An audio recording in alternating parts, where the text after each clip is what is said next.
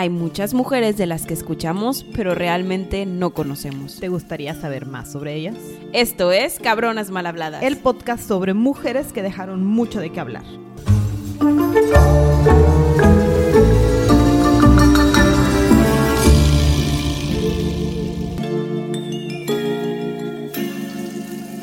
Sandy. Gaby. Hoy empezamos con una mujer que, wow. Oye, bien densa, ¿no? Oye, me eché varias hojas. Anoté demasiado. Varias, varias como 12 hojas. Sí, más o menos. es el equivalente a todas las notas que necesité para esta mujer. Como unas ocho horas de mi vida. Oye, pero increíble historia. Sí, no está fabulosa. Hoy vamos a hablar de la anonadada primera emperatriz que hubo. La única emperatriz La única de su emperatriz linaje. de su, de su lina- linaje. Sí, sí. Este, y también en esas épocas que no, pues no. Sí, no, no había hasta Catalina. Pero Hasta bueno. Catalina, ¿cómo? pero fueron muchos años después. Poquitos después. Sí. Vamos a hablar de Teresa de Habsburgo o Teresa de Austria, así la pueden encontrar también O en Emperatriz del Sacro o Imperio Romano. germánico, que nos encanta decir esa palabra y, Y lo vamos a repetir. este, pero sí. Vamos a arrancar. Vamos a arrancar. Perfecto. Ella nace el 13 de mayo de 1717 Ujú. en Viena. Sí, en el Hofburg Palace. Ajá. Y tiene a unos papás muy poderosos. Muy intensos, pero Muy espera. intensos. Yo siempre les digo esto. Es María Teresa Walburga Amalia Cristina de Habsburgo. ah, así se llama. Ese es el nombre Ese es el completo. nombre. Porque aquí no, a mí me gusta decir los nombres completos de estas mujeres. En corto, Teresa. Sí, le decimos Teresita. Teresita. Aparte que está como la novela mexicana, ¿no? Sí, Teresita. La Teresa. ya la vi. Pero bueno, María Teresa, sí. Está en Netflix por si la quieren ver. Este, muy bien, su papá Leopoldo. Ah, no es cierto. es Carlos. Ese es el abuelo. Carlos Quinto. Sexto. Sexto, ¿no? Sí, es sexto, nada más que se me olvidó decir el palito. Que yo V- estaba como V Carlos palito. Quinto, yo estaba pensando, ah, el chocolate. Ese fue uno antes. Sí, ya sé, bueno. Carlos Sexto. Sí. Carlos VI, y eran, estábamos viviendo una época en la que el imperio austriaco era, era grande y vasto. Era de los más poderosos de Europa. Si no es que el más poderoso de Europa. Sí, o sea, cubría lo que es ahorita Austria, buena parte de Hungría, este, una partecita de Italia, porque se extendieron hasta por allá y seguían peleando con el Imperio Otomano por un poquito más al sur. Pero eh, Carlos, pues sí, vivía muy bien y cómodo y felicidad, pero como que no era el mejor emperador que había tenido, ¿verdad? Porque además era emperador del Sacro Imperio Romano. No, no, no solo eso. Era emperador del Sacro Imperio Romano Germánico. Yo lo voy a decir muchas veces. Archiduque de Austria, rey de Hungría y líder de la casa de los Habsburgo, que los Habsburgo habían liderado por muchos años. Muchos, Eh, sí, varios cientos. ajá. Demasiados. Sí. Es- y por lo que decía Gaby, era como que Carlos a mí, a mí se me hace en mi perspectiva, como que muy escueto. Como que hace lo mínimo indispensable. Exacto. Entonces, pues, pues la ciudad nunca va a prosperar, prosperar con alguien que hace lo mínimo indispensable. Entonces gastaba mucho, tomaba decisiones que no valían la pena, por ende, pues deudas, eh, etcétera. Muchas deudas. Hambre, enfermedades, todo. ¿Sí? Sí, Así imaginémonos al Sacro Imperio Romano Germánico en esas épocas. Sí. También recordemos que el Sacro Imperio Romano Germánico no es heredable. Esto es un se vota. Correcto. O sea, sí es como que una especie de democracia entre diferentes electores, diferentes países. Que ya hemos hablado de, antes- y demás. de antepasados de los Habsburgo en varios episodios. sí. Exacto. Que pues sí, o sea, es- era la zona. Y luego además Carlos era el segundo hijo, no era el heredero principal, ¿no? Entonces, el primero era su hermano José, que solo tuvo hijas. Y pues no le pudo, cuando perdimos a José, no pudo heredarle el trono a sus hijas, entonces se lo terminó heredando a Carlos. Entonces, de estas cosas que pasan, y sobre todo en estos tiempos, igual y a Carlos no me lo educaron tan bien Sí. para ser el gobernante, ¿no? Que era normal. Porque nunca, o sea, ya pensaban de, no, pues este, el otro va a tener 16 niños, ¿verdad? No pasa Y nada. no era cierto. Ajá. Pero bueno, ahorita hablamos más de Carlos. Su mamá. Su mamá, ¿es ¿lo quieres decir? No. Ahí va, a ver, es Elizabeth Cristina de Brunswick-Wattenbüttel. Le vamos a decir Elizabeth Cristina y hablamos de ella ahorita y creo que no volvió a salir en la historia. Lizzie. Lizzie, ándale. Mamá Lizzie. Mamá Lizzie también venía de una casa bastante acomodada, los brr, brr, brr, brr, brr, de este, lo que era Prusia. Este, disculpen si ustedes son de esa familia, mi alemán está muy oxidado. Entonces, venía de una familia muy acomodada, no le encantaba la idea de casarse con Carlos y a la, a- a la familia de, de Carlos pues sí quería casarlo, y bien, porque pues sí necesitábamos de, la, de esa familia, pero desde los 13 dijeron, se van a casar, y Lizzie dijo, un, eh, no, porque católico y yo soy protestante y yo no me voy a convertir, como, ¿por qué me voy a casar con él? Y se fregó. Y no, bueno, ni modo, como eres mujer, te chingas y te casas. Y se casó. Sí, se terminaron casando en 1708. Eh, tres años después fue cuando heredaron el trono porque falleció José, el hermano de Carlos. Este, y él también solo había tenido hijas. Eh, ah, como que había un tema con esta generación de Habsburgo, porque pues... ¿Por qué será, Habsburgos? ¿Por qué será? Pero, eh, bueno, tuvo puras hijas, pero aquí Carlos fue un poquito más inteligente que su hermano José. ¿Por qué? Porque había una ley anterior que prohibía que las mujeres Habsburgo heredaran el trono, o tierras, o etcétera, etcétera, estaban denigradas. Exacto. Pero Carlos, como tenía que mantener la herencia Habsburgo y era el último hombre Habsburgo Sí, ya era el- ya, era el final de la sobreviviente, dijo, mis sobrinas, o sea, las, las hijas de su hermano mayor, pues me valen queso. Entonces, yo voy a poner una ley donde las mujeres ahora sí pueden heredar, que ya se había hecho en otros países anteriormente, em, y sus hijas se vuelven automáticamente herederas al trono. Esto no significa que les iba a dar una educación adecuada para heredar el trono, pero pues mínimo ya tenían ahí el nombre, algo les peleó. La mínimo lo intentó y todo lo intentó porque sí tuvo un Leopoldito, Sí. pero perdimos a Leopoldito cuando era muy pequeño y fue cuando dijo, mi esposa ya está muy grande, se enferma cada rato, yo ya estoy grande. y Ya no voy a poder tenem- tener ya no niños". vamos a hacer más, entonces no nos queda de otra más que hacer el, el análisis y entonces nace María Teresa en 1717 Ajá. y porque aquí nacen todas seguiditas, Ana, María Ana, aquí todas se llaman Marías. Pero ella Entonces- también hace lo mismo. Sí, entonces les voy a decir por su segundo nombre y asuman que todas llevan un María enfrente. Y entonces Ana nació en el 18 y Amalia nació hasta el 24. Ahí se nota que sí, la, la mamá Lizzie sí tuvo temas. O este hombre se fue a la guerra. Aparte que dicen que Carlos era homosexual. Ah, Entonces, sí. por eso también batallaron, o sea, bueno, eso se decía y lo decían muy seguido a reyes que batallaban en tener hijos cuando posiblemente pudo haber sido otra cosa, pero pues pudo haber sido una ponte opción. tú que se entretuvo porque no hay no yo no encontré registros de que hubiera un amante definitivo o pudieran o sea como que supiéramos el nombre del amante quién sabe Sí, no, de acuerdo. Y digo, Carlos siempre como que buscó al niño como quiera. sí O sea, dijo, no, yo en algún punto voy a tener hijos, entonces, o sea, niños. Entonces, a mis hijas, pues nada más las voy a educar lo mínimo indispensable. y entonces nos equivocamos Eh, poquito Sí, muchito. Cuando, cuando estaba chiquita esta, esta María Teresa o Teresa, literal al nacer su hermano falleció Pues, van a los poquitos meses después, entonces tragedia o tragedia, todo un mundo de luto.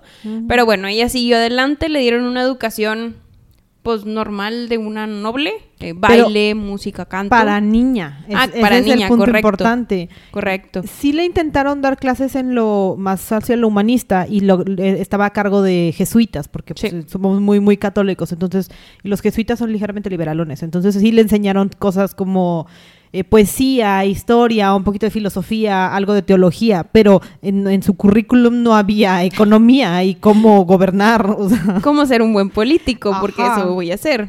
Sí, y luego Y su- también... Su, papá ni siquiera la dejaba montar a caballo. por Ah, sí, favor. porque pobrecita, no todo mal, pero ella aprendió para poder este, esta- presentarse frente a la corte De hecho, húngara. dicen que hasta su ortografía y la manera en la que hablaba era informal y mala. O sea, sí, porque no no, era muy buena. Porque no le enseñaron a hacerlo. Su maestro jesuita supongo que tampoco era tan bueno. No, no era precisamente feminista. Y luego solo le enseñaron, solo, ¿eh?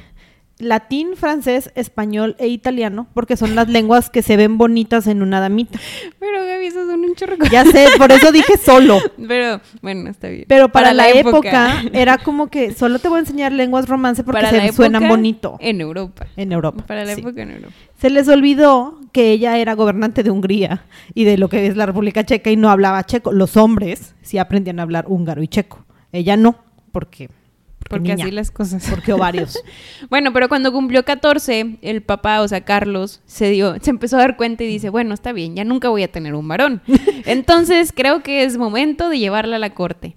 Literal, la llevaba al Consejo del Estado a sus 14 para que pudiera ver cómo funcionaba ahí todos los ministros, etcétera, etcétera. Pero también papá Carlos todo manchado porque creo que nada más la sentó en una esquina. Ni siquiera la dejaba hablar. O sea, enséñame cómo funciona, cómo se llama cada quien, qué hace cada quien. O sea, no, Así peor no que en junta de practicante. Así estaba mm, Teresa en una esquina. De practicante mínimo dices, hola. Hola, soy el practicante. ¿Me pueden decir sus nombres? Sí, A ella pero, no. pero bueno, la realidad es que la relación con su papá nunca fue buena. No. Eh, él siempre como que anheló al hombre y nunca lo pudo conseguir. Pero así las cosas. Triste. ¿Por qué no pudo ser como el papá de Cristina? Pues porque no había muchos de esos, Gaby. Estaba muy Ah. triste. Sí existían. No, y luego tengo una lista de todos los países que gobernaban, te los digo. Sí, sí, sí. Muy bien. Cuando nació María, el imperio involucraba a Austria, Hungría, República Checa, Croacia, Eslovaquia, Milán, Sardinia y Nepal. Y es importante que se los diga porque vamos a ir perdiendo varios conforme vaya pasando esta historia. Sí, a estas alturas todavía también teníamos Nápoles y Silesia. Sí, correcto. Entonces, Correcto, pues correcto. sí. O sea, sí estaba así como que, era, era- les digo, era gigante. Sí. Y no tenían grandes rivales todavía. Ahora sí que, en contexto histórico, los grandes rivales eran Prusia, que es lo que termina siendo Alemania y gran parte del territorio. el- el- el- la unión de Polonia y Lituania, que también era enorme, era como que Rusia y luego el, eh, Polonia y luego todo lo demás. O sea, es como que ese, ese bloque y Rusia, que en este punto Rusia era bastante fuerte. Bastante. Entonces, pues sí eran como que los tres grandes poderes de ese lado de la Europa, porque obviamente del otro lado teníamos España, Francia, y el Reino Unido, que siempre se van a meter. Inglaterra y Francia que siempre están enojados. Ay, metiche. Es como, no, luego tocó. Mejor no digo nada. Yo ya me Bueno. iba a meter aquí cosas que no debían de decir. No pasa nada. Este, después, otra cosa importante a considerar de este gobierno es que acuérdense que los Habsburgo eran poder absolutista. Ellos eran amos y señores de todas las decisiones que sucedían dentro del gobierno. Entonces, por eso Carlos tuvo muy mal desempeño, porque todo recaía en él y solo hacía lo mínimo indispensable. Entonces, bueno, la economía bajó, este, otras ciudades empezaron como que a ver cómo podían invadir todo este territorio que tenían los Habsburgo. Eh, tenían también un tema de religiones adentro que era un desastre, o sea, ellos eran católicos, pero luego adentro había musulmanes y judíos que, habían sido expulsados de España, España y y de de, otras partes. Este, entonces, bueno, tenían todo ahí un tema que los hacía muy débiles. Pero, eh, bueno, teníamos que casar a nuestra hija. Claro, porque mientras todo el mundo sucede y nuestra niña tiene como 14 o 16, es momento de empezar a buscarle hombre porque ya somos adultas. Entonces, empieza la lista de cuatro fabulosos candidatos. En la puerta número uno. Se encuentra un excelentísimo joven que tan solo le lleva 10 años. Oye, pu- pudo haber sido peor. Sí, la neta. O sea, no, peor. está muy bien. O sea, yo creo que todos nuestros candidatos son de buena edad. Ya están decentes. O sea, sí pensaron bien. No dijeron, lo vamos a casar con alguien de 50 a una niña de 14. Perfecto. El primero se llamaba Leopoldo Clemente de Lorena, que es- él estaba en Francia. Eh, Él era heredero de un ducado de Lorena súper grande y muy rico y todo, que si se casaba con él iba a prosperar mucho las regiones de los Habsburgo, aparte de que iba a tener alianzas con Francia, lo cual era bueno porque Francia era una superpotencia también. Sí, porque además era heredero de los Borbón, entonces que es como que la casa reinante ahorita, sobre todo en Francia, entonces como que, uh, sí, sí, sí, nos gusta el contrato, Sí. pero no funciona. Sí, fíjense que durante todos estos años en los que nació María Teresa, hasta que se muere, hay una enfermedad que constantemente causa terribles muertes, la cual Sí. es la viruela. Sí. Entonces, pues, esto no se limitaba a solo eh, la gente pobre, sino Sí, no, también a los ricos, eh, ese no le importaba. Y en 1723, justo cuando iban a unir la alianza entre María Teresa y, y Leopoldo, pues Leopoldo se muere de, De viruela. viruela. Entonces, entonces? pues va Leopoldo. Baile Paul. Y luego, en la puerta número dos, tenemos a Friedrich de, de Prusia, que este también nos agradaba la idea, nada más que era protestante. Entonces, pues es, no, porque pues somos como que súper conservadores católicos, pues ¿cómo, ¿cómo se va a casar con un Y es muy diferente traer a un, bueno, no es muy diferente, pero ellos pensaban eso. Mm. Es muy diferente traer a un hombre protestante, que es más complejo cambiarlo de religión, Sí. a una mujer que tiene que ser, entre comillas, sumisa y que nada más se la cambia, ¿verdad? Exacto, o sea, en, en ellos como a la mamá, a mamá Lizzie, lo único que lo pusieron en el contrato y pues ya ni modo, ya eres católica. Aquí no funciona. Y pues era muy preocupante porque podía llamar a mucha gente y levantar a los protestantes y entonces no, no funciona. Puerta número tres. Puerta número 3 tenemos a Carlos III de España, que este yo creo que era, eh, nada más se llevaban un año, entonces pues estaba cool. No, no está mal. Muchos países como quiera no consideraban aceptable este trato. ¿Por qué? Porque estabas juntando a una superpotencia, o sea, un líder que Eh. posiblemente podía, heredar la corona y que heredó la corona de. España. Entonces, otros países empezaron a quejarse porque dicen, no, ¿cómo? O sea, vas a unir todo el imperio austriaco que involucra a todos estos países, más aparte España.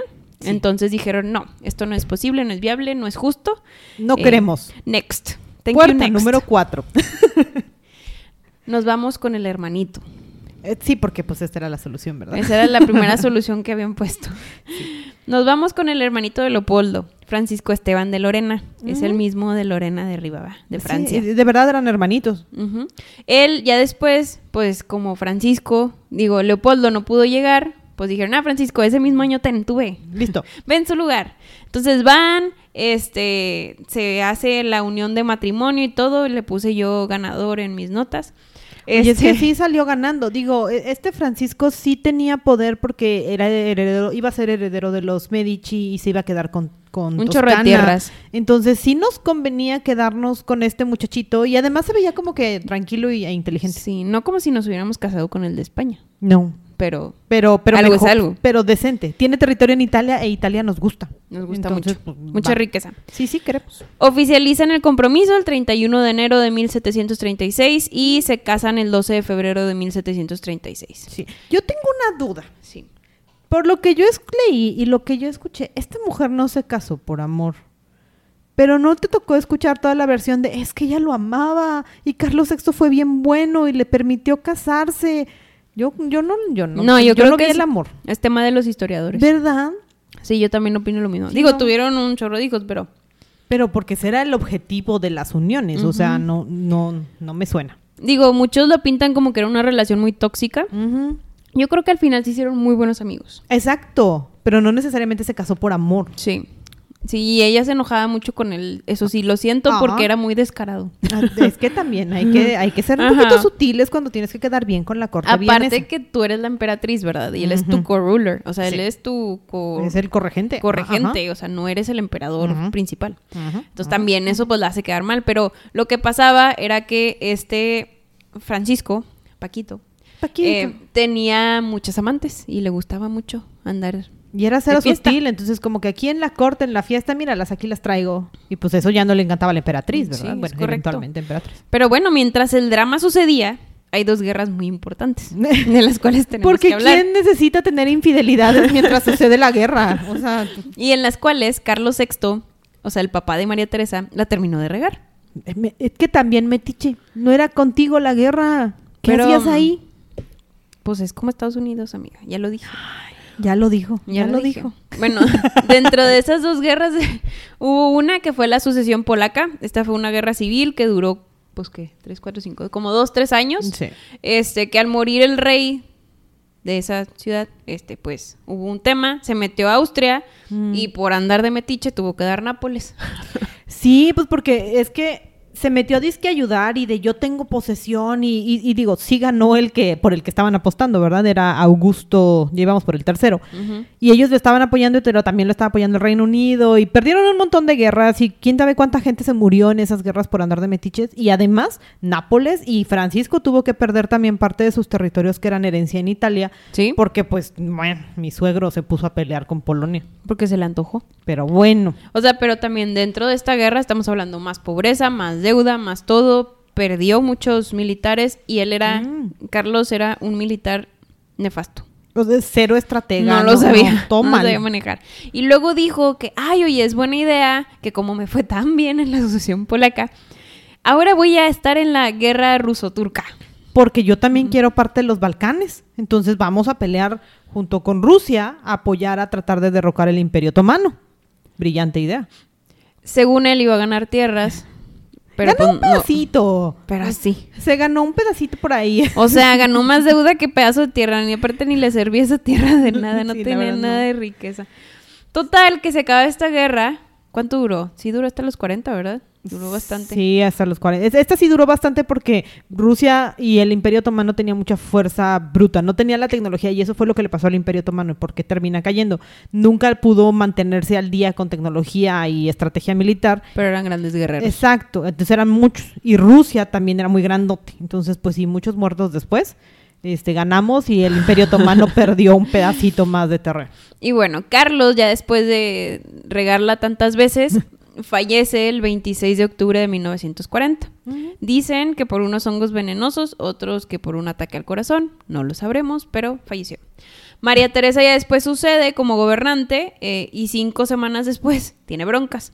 Porque Crisis. los austriacos dicen, no, yo no quiero una reina eh, mujer, digo, una emperatriz mujer dentro del poder. Y dice, bueno, está bien, ¿saben qué? Siempre puedo tener un corregente. Claro. O sea, si les preocupa que sea yo, yo Y tengo un hombre al lado que si quieren puede ser el regente y dicen, bueno, está bien, pues ándale, ponle la corona, estamos todos de acuerdo. Pero todo el resto del mundo no estaba tan de acuerdo con la solución con la que los austriacos cayeron. Entonces, guerra de sucesión austriaca. Como todo en esta Aquí vida. todo lo solucionamos con guerra. Como Pero bueno, Francisco, que ya fue nombrado Francisco I de Austria, Mm. Paquito I, Paquito primero. Eh, era muy buen estratega Sí, y manejador de dinero y todo. Era muy inteligente. el nos cae bien el Paquito primero. Sí. Parte bueno, no tanto porque... Bueno, hace- hacemos cosas, pero no- en pero general bueno. me cae bien. Bueno, está bien. Parte del problema de por qué sucede una guerra, porque ustedes dirían que no había un acuerdo que decía que ella podía ser la reina y toda poderosa. Sí, pero al papá Carlos Cero Planeador se le olvidó que necesitaba el respaldo de medio mundo para que esto funcionara. Entonces, María Teresa no le quedaba de otra más que decir, bueno, a ver Paquito primero y tú y yo tenemos que solucionar esta guerra porque los dos nos queremos quedar en la corona.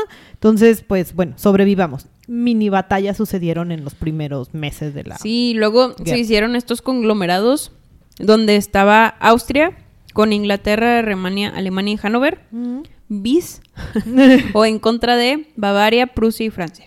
Había bandos aquí. A ver cómo bandos. desmembramos Austria. No, y ya después, porque esto duró ocho años, ¿eh? No se crean que duró uno ni dos. Después am, a los austriacos se le unió España, Suecia y Bavaria, y luego abajo se le unió Rusia. Y ese era el, el punto importante porque acuérdense que ayudamos a Rusia contra los otomanos. Ajá. Entonces como que ahí había un poquitito de pool. Ajá, y luego también estaba por ahí otro Carlos de Bavaria que se estaba metiendo en el tema de, hey, espérense, yo soy más emperador que ella, porque yo me casé con mi familia y yo me casé con hijas de José, el emperador oficial. Entonces, a mí me corresponde esta corona. Yo tengo dinastía Habsburgo también. Exacto. Y tengo niños. Y tengo niños. Y entonces el mundo dijo, ah, obvio, vámonos con el hombre.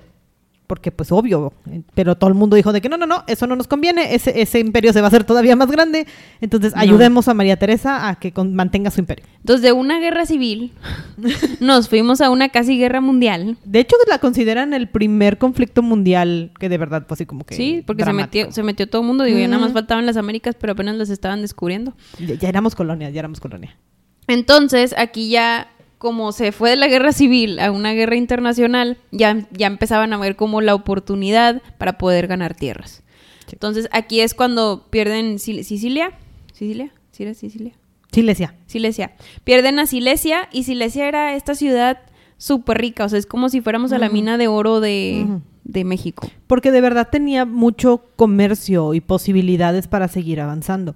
En este punto a mí me gusta mucho la historia en la que ella se dio cuenta que no tenía apoyo y que tenía que salir del paso y entonces hizo su movimiento, se me hizo un movimiento bastante inteligente, medio manipulador y las mujeres son manipuladoras. No es cierto. Este, o sea, un poquito, pero saben cómo, cómo moverse, ¿no? Entonces ya teníamos criaturitas aquí y se fue a, a- las diferentes casas de los que estuvieron, terminaron por ayudarle, sobre todo a Hungría, decirle, por favor, ayúdenme con su heredero en mano, así como que miren, mi bebé y yo estamos solitos y pues necesitamos de su poder y de su milicia, nos ayudan. Bueno, porque eres una muy buena madre, entonces vamos Sí. a apoyarte. No, y a fin de cuentas, algo que sí traía María Teresa es que reconocía sus debilidades. Sí.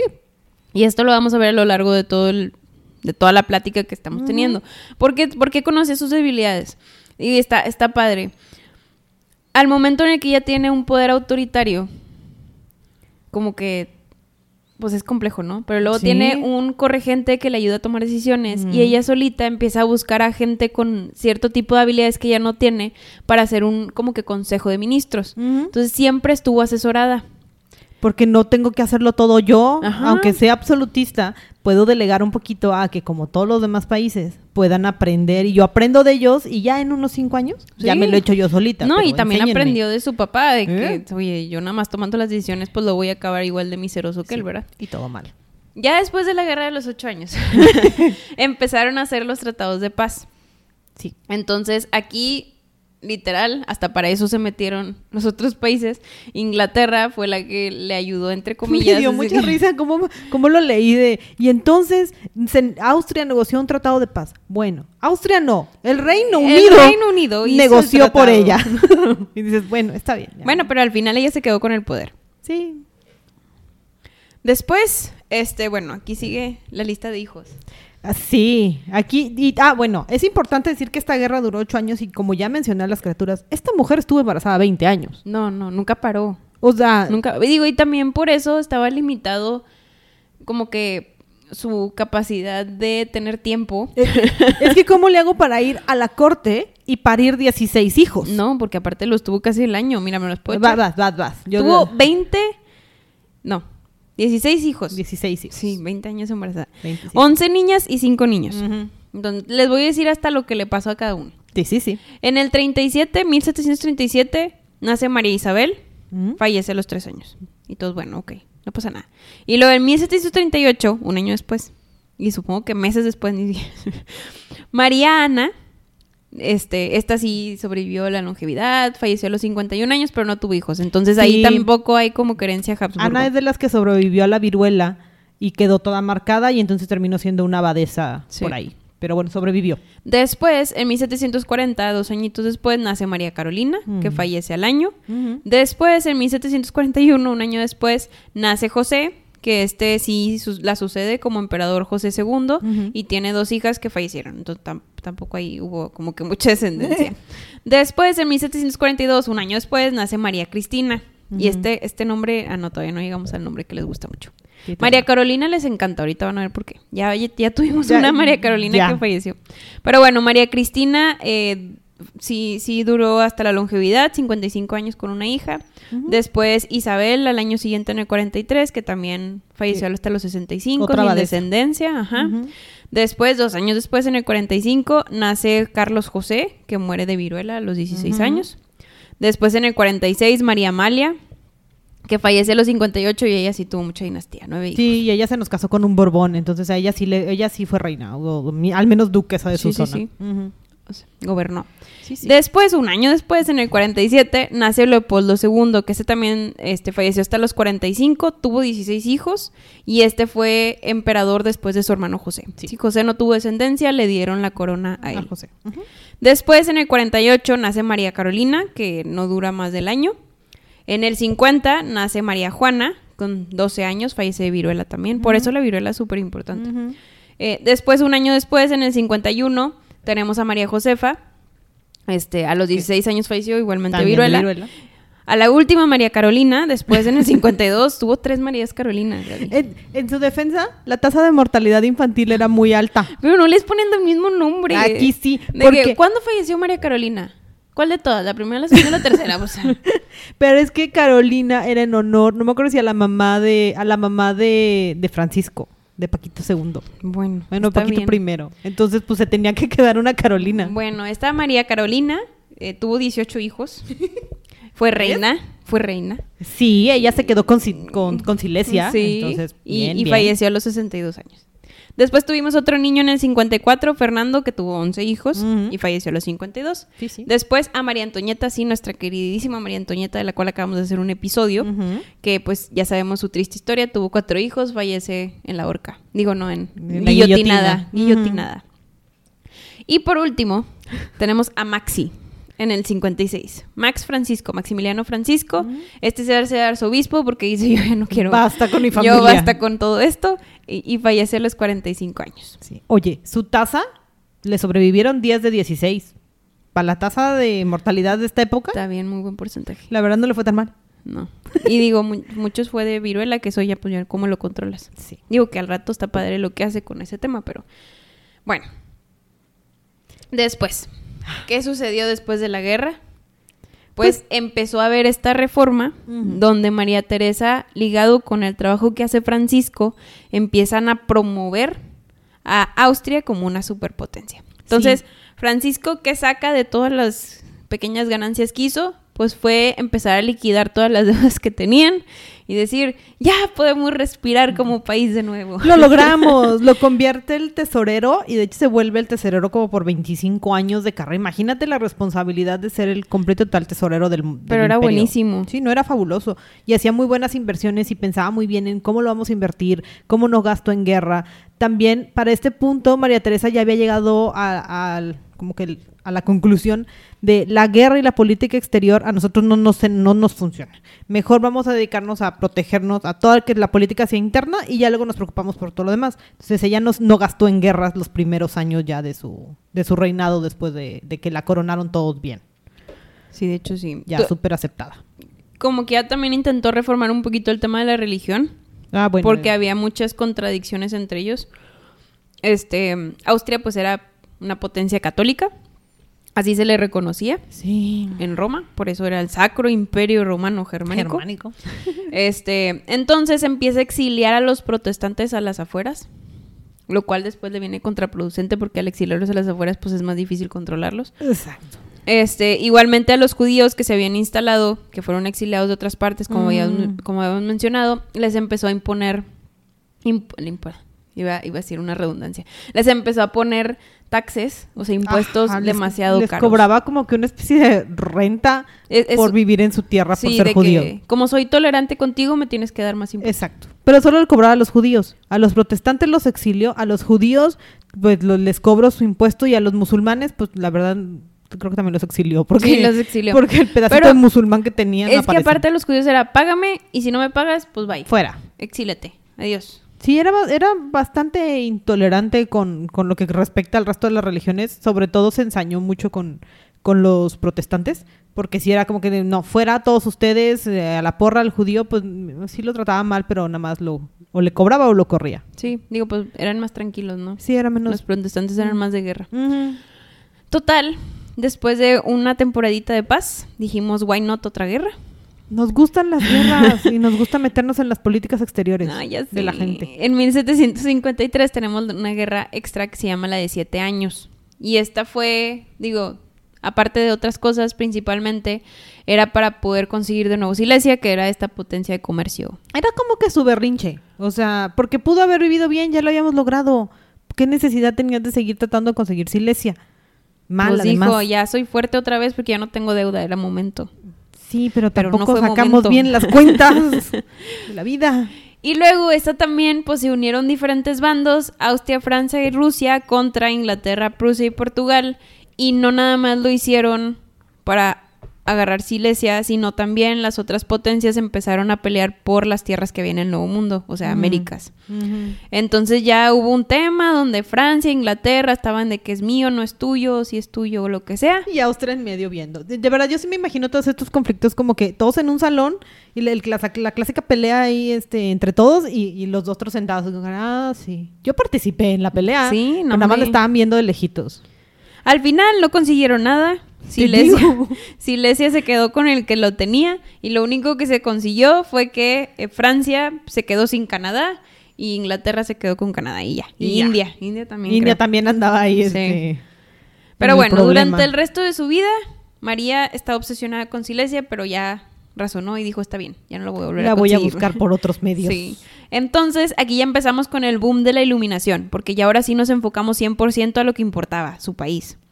Sí, y era este momento, porque históricamente estamos justo en el bloque histórico de lo que era la ilustración, este periodo histórico en el que Rousseau estaba pensando y Washington andaba por ahí diciendo como que, ah, esto no está bien y tenías un montón de historiadores y la ciencia estaba creciendo. Crecimiento científico. tal cual es, es, por eso se le llama la ilustración, es ese momento de boom en el que todo creció. Nada más que eh, Austria es- era, iba bien, pero fue como que sí, sí, pero somos conservadores. Entonces, no, no, no. O sea, no podemos meter todo lo que están pensando. Vamos nada más a sentar las bases que se alineen con lo que es el catolicismo, ¿no? Y, aquí empieza toda la política que empezó a hacer esta mujer durante este periodo de su reinado, que dijo, basta de las guerras, me voy a dedicar a reformar todo. Ya había tratado de arreglar la religión medio erróneamente, pero bueno, ella lo intentó. Y luego empezó a decir, ok, ¿de qué ganamos? Bueno, agricultura, bueno, vamos a empezar a pensar en cómo vamos a reformar la agricultura, cómo vamos a reformar todo el tema de los impuestos para reca- recaudar correctamente los impuestos, eh, para de- definir cómo están los gobiernos, ¿no? Separó todo el gobierno en lo que era solamente la parte central y la parte de las afueras, dividida por segmentos. Hizo estados, pues, porque no y les tenía... puso líderes. Es que, porque antes se mandaban solos, así como que estaba el rey en, en Porque en yo Viena. soy super autoridad, no voy a poner a alguien que reine por mí. que reine por mí, no se podía, entu- pero ya hizo estaditos o municipios y ya le empezó a funcionar de, ah, bueno, tú vas a hacer eso y tú vienes a darme resultados sobre el pedazo de tierra que te asigné. Y ya tenían dinero para poder invertir en ello, Exacto. que era lo más importante. Eh, con el dinero también empieza a reformar. Haz de cuenta que en estas épocas había mucho el tema de. Y, y usan la palabra robots. Ujú. Por, no sé, por, supongo que de ahí salió la palabra robot. Ah, sí, Eh, esa es la, la versión original de la palabra. Ajá. Para decir que literal negreaban a los trabajadores. Exacto. Trabajaban 24/7, no descansaban, no les daban de comer bien, etcétera, Malas etcétera. pagas. Ajá. Entonces ella vio eso y empezó a decir, no, déjame hago reformas que ayuden a mis súbditos. Entonces, con ayuda de su consejo, puso reformas que ayudaron a que los trabajadores tuvieran mejores prácticas y comida. Y de hecho, también lo que hizo fue que les dio tierras a algunos de ellos para que pudieran ayudar a cultivar. Entonces, su enfoque principal siempre fue, y creo que esto es súper inteligente, ayudar a su gente y que su gente la quiera para que trabajen para ella. Sí, porque sabía lo difícil que eran las revueltas. Entonces dijo, necesito que mi gente me quiera, me respete y por las razones correctas, no solamente me tenga miedo porque absolutista. Disolvió toda la parte feudal y el hecho de que hubiera alguien a quien le tenías que pagar el impuesto del impuesto y todo el mundo era feliz. Eh, sí, porque era, era una administración bien complicada. Al mismo tiempo dijo, ok, ya, ya los tengo trabajando bien, ya les pago decente, ya tenemos un plan de a dónde se va a ir todo el dinero, pero ¿cuántos somos? Necesitamos métricos. Entonces decidió hacer un censo. Lo cual no se hacía. Wow, no, ajá, nadie sabía cuánta gente vivía en su pueblo, entonces ella hizo un censo en el, entre el 70 y luego hizo todo un catastro de las tierras para saber de qué tierras era, quién le, tocaba a quién, y ya entonces ahora sí ya puedo hacer un buen registro de mis impuestos y saber a quién le pertenece la tierra, a quién le tengo que pedir cosas. Esto era la primera vez que sucedía en la zona. Y dentro de este censo, años atrás, en el 48, ella había hecho una escuelita. Ajá. Como que para, para una escuelita, no, si era una escuela muy buena. Este, donde a hombres les enseñaban temas de la ilustración, ciencias, Mm. idiomas, etcétera, etcétera. Después con el censo se dio cuenta que aunque se esforzara mucho educando a estos nobles, más del 90% de su gente no Eran sé era, iletrados. Eran iletrados, entonces ¿de qué le servía a ella? Tener una increíble escuela si la mitad de su pueblo no sabía No ni siquiera leer. O sea, cómo se comunicaba con ellos, cómo les decía cosas. Entonces, esto está con ganas. Ajá. Ella crea una de las primeras reformas tipo primarias para educar a su gente. Obliga a los niños entre 12, entre 6 y 12 años a estar en la escuela y aprender lo básico, matemáticas básicas, este, eh, aprender a escribir, aprender a leer, todo eso. Y así, digo, ella no logró ver estos frutos, No. pero su gente era muy educada. Sí, y porque además también ella se dio cuenta que no tenía sentido solamente heredar los cargos, porque ella tenía muy buenos consejeros. Entonces, heredar solamente los cargos porque nació en tu familia y nadie le enseñó nada, si hay meritocracia, si hay forma de cómo enseñarles, entonces voy y los, ahora los importo de mi escuelita y los pongo en cargos importantes y el gobierno es mucho más estable. Aparte que el pueblo te quiere más, porque Ajá. tienes más influencia sobre ellos al ellos estar emocionados y echándole ganas por porque pueden tener una oportunidad de Claro. prosperar, ¿no? De no nada más quedarse en la misma clase social que ya estaban. Súper inteligente. La verdad, de hacer una película de educación, wow.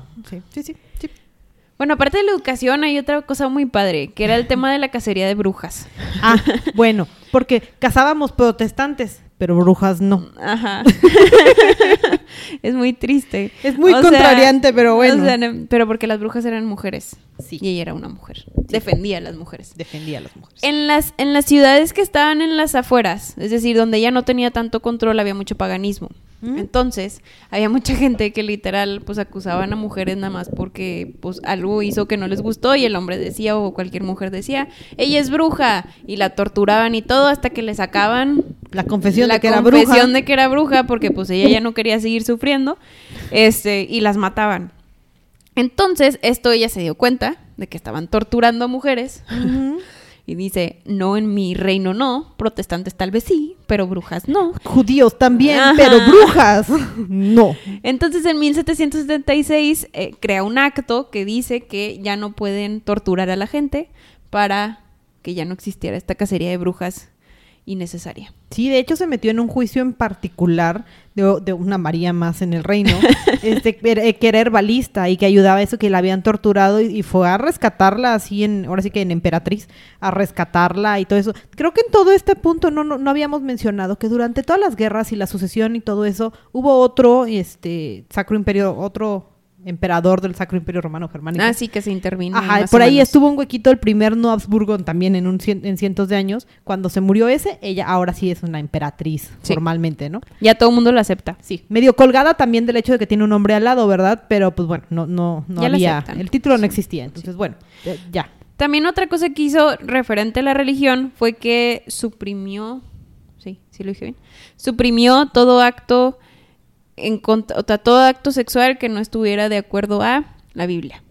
Sí, porque eh, hizo toda una comisión para proteger Sí. a la castidad. Hizo, hizo hasta una milicia, hizo toda una Sí. policía para que encarcelaran y digo, si el caso ya era muy denso, hasta tenían pena de muerte. Sí, eh, homosexuales, prostitutas y adúlteros. exacto. Digo, obviamente todo tiene sus errores, de, son, es víctima de su tiempo, ¿verdad?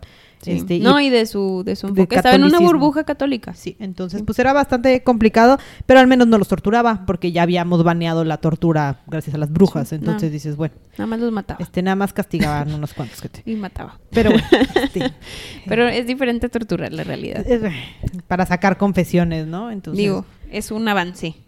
Chiquito, pero un avance. Buscamos unas por otras, ¿no? Hizo más cosas buenas. Aunado a lo malo, Sí. hizo cosas buenas en la medicina, por ejemplo, como les habíamos dicho. La viruela era un gran problema. Estamos hablando de que mataba más de 500 mil este, personas en, por ahí por Europa al año. Entonces, Y hacía no sabíamos epidemias. qué era o cómo solucionarlo, simplemente sabíamos que era como un mes de sufrimiento para quien tú fuera el portador de, de este Y era por temporadas, ¿no? Este Sí. también. O sea, era de que dos meses en, al año siempre pasaba y siempre se moría o quedaban rasgados. Digo, y era una enfermedad bien gacha porque si quedabas con, y más en, el- en la cara, quedabas con marcas y de tocado.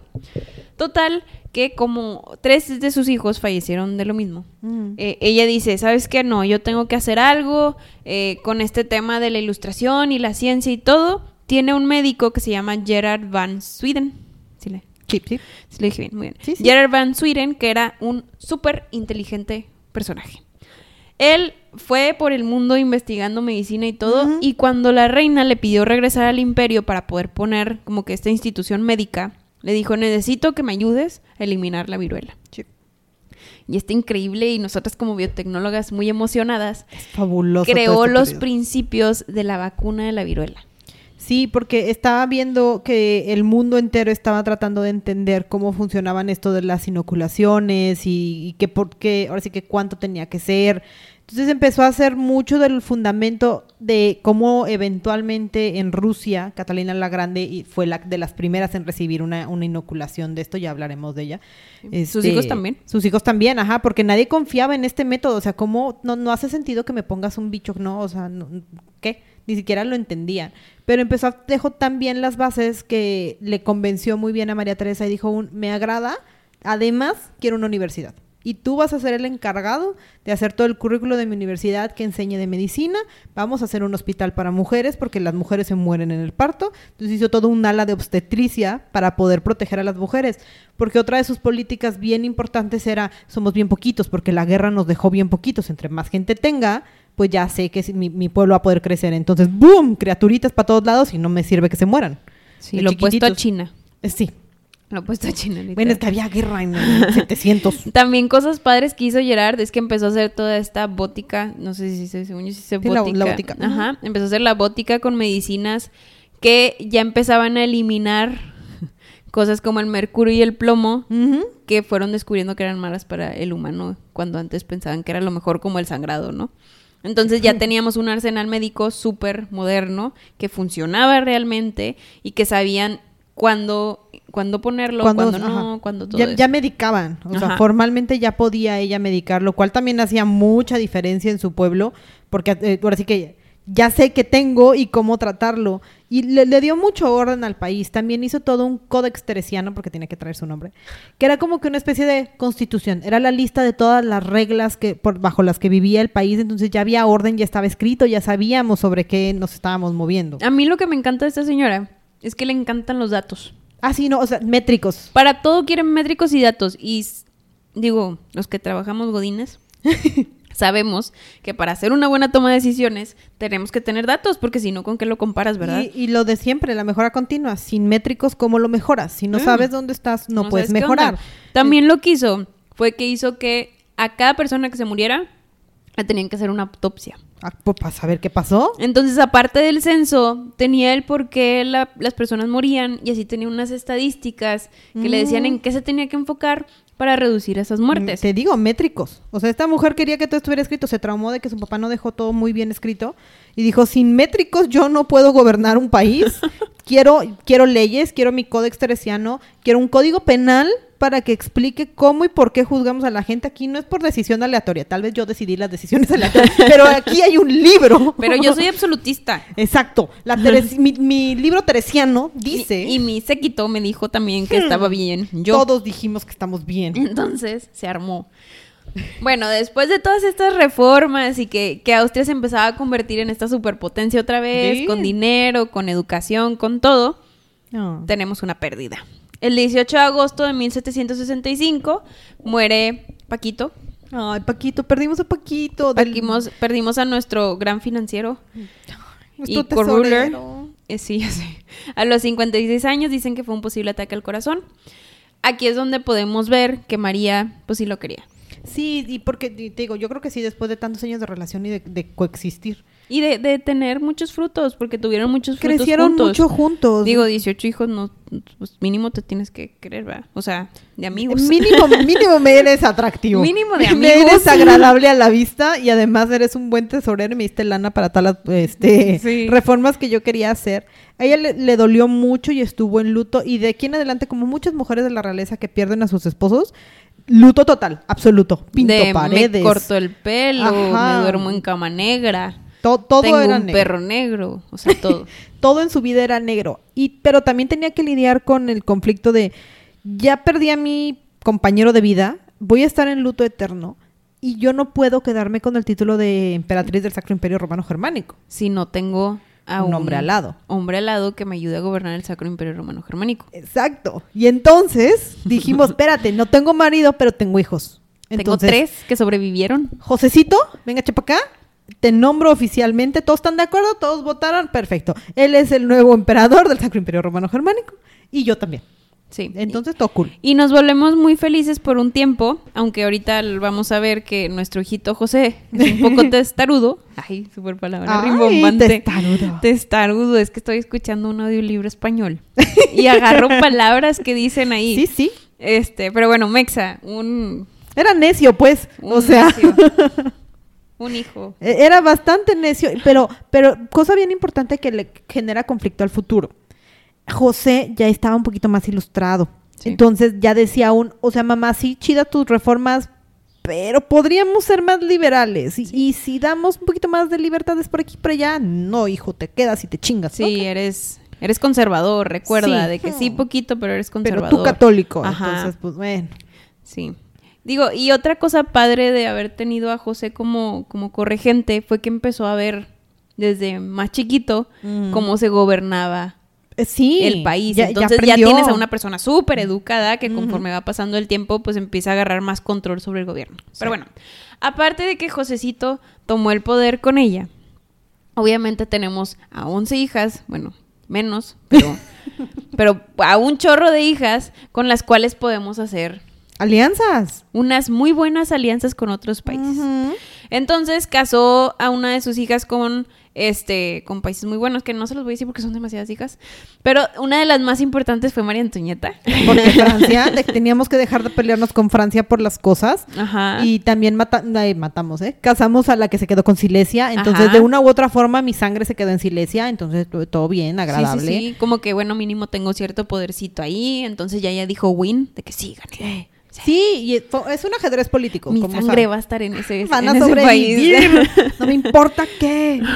Sí, no, el ajedrez político de esta época, pero lo que siempre le han respetado es la estrategia que hizo de una hija aquí, una hija allá, ese no te conviene, mejor está como que para tener un granito de influencia en ciertas partes. Y O le sea, funcionó. La señora tuvo 56 nietos Sí. y la llaman la suegra de Europa, porque casó a tantas que legítimamente, pues, no creo que haya casa real que no haya sido tocada por la familia de esta mujer. Sí, es como la, la reina Victoria fue.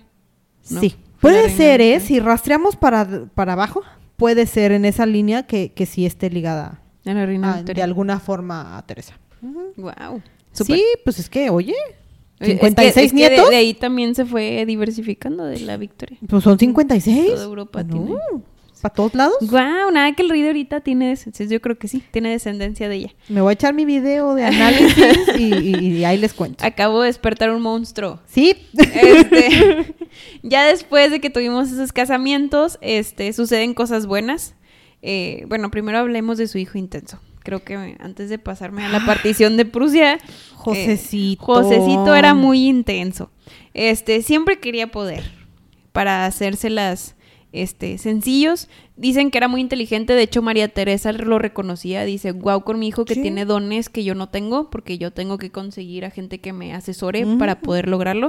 Y esto también es porque ella no tuvo una educación tan buena como su hijo. Claro, y este hombre creció viendo. Sí, ya sé. O sea, aparte. y con su papá, su papá seguramente le enseñó de administración y de finanzas y de cómo sobre, o sea, es, es fruto de su época y del, también pues trae cargando todo el tema de la ilustración y, Sí. y tenemos que apurarnos y nos tenemos que hacer esto más rápido porque nos están ganando. Lo malo es que su hijo José era más independiente. Sí. Es decir, ella era muy buena viendo qué era lo que carecía y a quién podía arrastrar con ella para hacerlo mejor. Mm.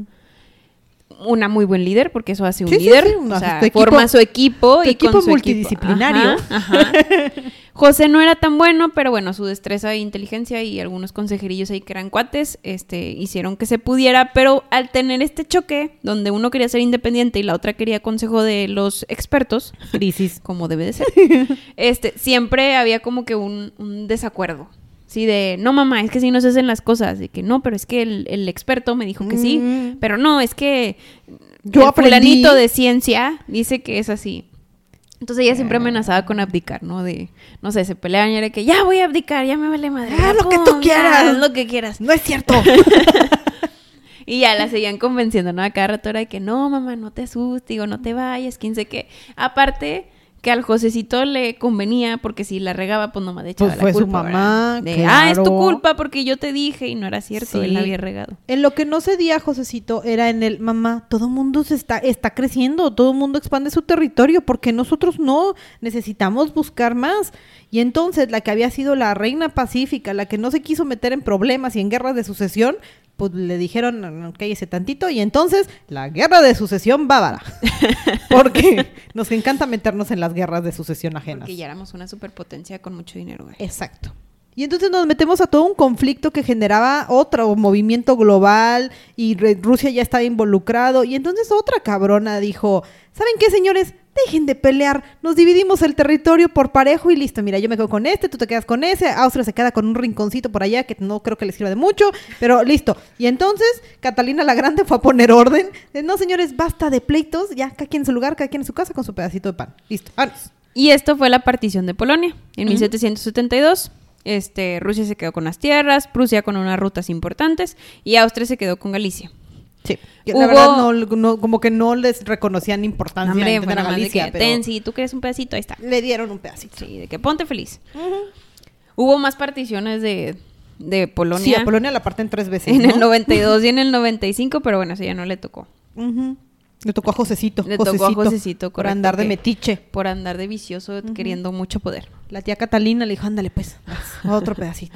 Dentro de tantas aplicaciones, guerras, etcétera, etcétera, tenemos a una María Teresa que se vuel- está volviendo grande, este, ya, Pues, digo, los duró, no duró un balde. chorro de años, sí. O sea, Sí, o sea, nació en el 17 y aquí ya tenemos, ¿cuánto? Pues mínimo setenta y tantos años. Sí, Sí, vamos que en el Ajá. 80, ¿no? sí, sí. En el 80, correcto. Total, llegamos a un punto donde ya empieza a estar cansada. De hecho, se retira a ciertos palacios Ujú. donde ya tiene una vida más, más austera en general. Sí. Pero como que tuvo ciertos, ciertas recaídas porque de lo que pasó con la viruela, pues obviamente quedas medio tocado. Sí, porque ella también le dio viruela, sobrevivió y, ah, sí, y sí cuando a sus hijos les dio. Sí, exacto, porque ella se, se- se empeñó en sí cuidar a sus hijos. Y por esas alturas ya teníamos fatiga crónica, Todo. una posible bronquitis. Entonces, digo, ya, ya todo estaba mal. Sí, en el 24 de noviembre del 1700... Todavía mal yo. El 24 de noviembre de 1780, este, le da un- una super fiebre, una gripa muy fea. De hecho, el doctor le dijo de, ¿saben qué? De aquí ya no va a salir su se mamá. nos va en esta, Ajá. pero no es cierto. Todavía aguantó. Hay un poquito. Bueno, se recuperó de la que le dijeron que ya no era. Pero le, bien poquito. ¿Le alcanzaron a dar los santos óleos? Está bien. Le dan los santos óleos el 28 de noviembre. Ay, cuatro días después. Ey, aguantó cuando dijeron que se iba a morir. Ella se iba a morir en sus términos. Está bien. Y cuando está rodeada de todos sus hijos, que se podía porque otros ya estaban en otros países, este fallece el 29 de noviembre de 1780. Aquí es donde damos fin a la casa de los Habsburgo. Chan, chan, chan. Y damos inicio a la casa de los Habsburgo Lorena. Por Sí. el tema de Francisco. Sí, porque las casas absor este, adoptan los nombres del papá. Pero pues como esta era una casa muy grande, no iban a perder completamente el título. Entonces, Aquí era como la. Yolipit. Exacto. Aquí me, Vámonos. me guardas mi apellido. La Yolipit puso Yoli primero. Exacto. Aquí yo más. Sus descendientes, para hacerlo, para hacer como que más padre la situación, la realidad es que José siguió con las reformas de su mamá, las mejoró. Sí, pues porque ya, ya era libre de hacer la parte un poquito más liberal, pero tenía las bases ya muy tenía bien las sentadas. bases y sabía muchas cosas ya. O sea, y ya sabía que tenía todo un séquito que le podía ayudar y todo, entonces fue creciendo todo eso. Fallece José, lo sucede su hermano y siguen con las reformas y todo. Digo, en algún punto ya empieza a decaer Austria porque pues toda gran todo gran imperio tiene su fin. Em, Sí, pero si, si- no escuchan nuestros capítulos pasados, pero este imperio, Austro-Hungría, lo que se convierte en el imperio austrohúngaro, sobrevivió hasta la Primera Guerra Mundial. sí, duró Entonces, bastantes años. O sea, estamos en el 1780 cuando perdimos a María Teresa. Nos faltan al menos otros ciento y pico de imperio que sobrevivió. Mermado si queremos, pero todavía aguantaron un buen rato. Sí, hasta la conquista y uno hasta gobernó México. ¿Ve? ¿Ve? Vámonos. O sea, Uno hasta gobernó México. como unos 150 añitos más y un poquito de influencia. sido una potencia En educación. en educación, pero no. Muy bien. Ay, traumas. Sepultan a María Teresa en la cripta imperial ahí en Viena al lado de su esposo, de su esposo, de su esposo y ahí ahí se mantiene. Ahí se mantiene, este, dicen que ha sido bastante respetada su cripta, entonces, y, y la gente austríaca, al- por lo menos a lo que alcancé a leer, estatuas, monumentos, No, la festivales, mucho. o sea, de verdad se le respeta mucho y, y en su historia sí quedó como que la única emperatriz Habsburgo, la única mujer que fue... O sea, se sienten orgullosos. Se sienten orgullosos de ella, lo cual no sucede muy seguido con gobernantes mujeres. Exacto. Eh, y bueno, eso, eso quiere decir que habla bien de ella. Claro, Porque hasta los historiadores masculinos la pintaron como la buena Oye, gobernante que Eso era. sí está curioso porque no pasa tan seguido, o sea, los historiadores no tenían que tacharle, ¿qué, qué le reclamaban? Pues es que yo creo que fue todo, ¿no? En conjunto, de como se ganó al pueblo, No había con qué. no había entonces- reproche porque todo lo que el pueblo quería casi casi se los daba y buscaba su bienestar y buscaba que todo, entonces por eso siento que fue una muy buena jugada y, y su jugada cae en que ella sabía que no lo sabía todo. Exacto. Entonces al momento en el que ella empieza a buscar ayuda de los alrededores Sí. y la gente ve Que clave, pide o sea, ayuda. y que sienten empatía Sí, la, por la ella. humildad. Sí, la- humildad de pedir ayuda siempre. Que, que si nos vamos atrás a las mujeres que hemos hablado, que son bien fregonas, pero que hasta los mismos historiadores tachan o pintan de, de ser mujeres, este, ¿cómo se llama? Malvadas y todo ese show, es porque son mujeres que son muy autónomas, o sea, son Sí. fregonas y saben mucho y lo que sea. pero no ven más allá de lo de su como de lo que ya tienen, ¿no? Sí, no, o de, o de su poder de siempre querer más, vaya. A eso me quiero referir. Sí, digo, o sea, está curioso. Esta, esta mujer se me hizo muy extraña. Es como es como la reina Victoria, es como Sí, sí, había, había que. que ven a su pueblo Ajá. y su pueblo los quiere. Totalmente necesario pensar en el pueblo. Creo que son los más importantes dentro de tu propio gobierno. Creo, más que tu aristocracia. Ay, pero bueno, así termina esta gran historia de María Teresa de Austria o Habsburgo. Tan, tan, tan. Nos vemos en el próximo. Nos vamos a mudar de continente, país. Pero súper denso. O sea, brincamos así. ¡uh! Nos vamos a ir a... a- uh. Yo creo que este país lo hemos pisado muy pocas veces. La verdad creo que es la primera, la- el siguiente capítulo creo que es la primera mujer de la que hablamos este, de, de esa zona. Entonces, Bueno, bueno, creo que hay otra. sí, Hay una otra. bueno. Según yo, o chance está en la lista y yo ya lo estoy pensando. Así, ustedes ya, vieron la lista y dijeron, no, fallaron o sí. Bueno, ya. El No punto pasa es, nada. va a estar bueno el siguiente. Sí, va a ser algo distinto. Y bueno, nos vemos a la próxima. Gracias por escucharnos. Bye.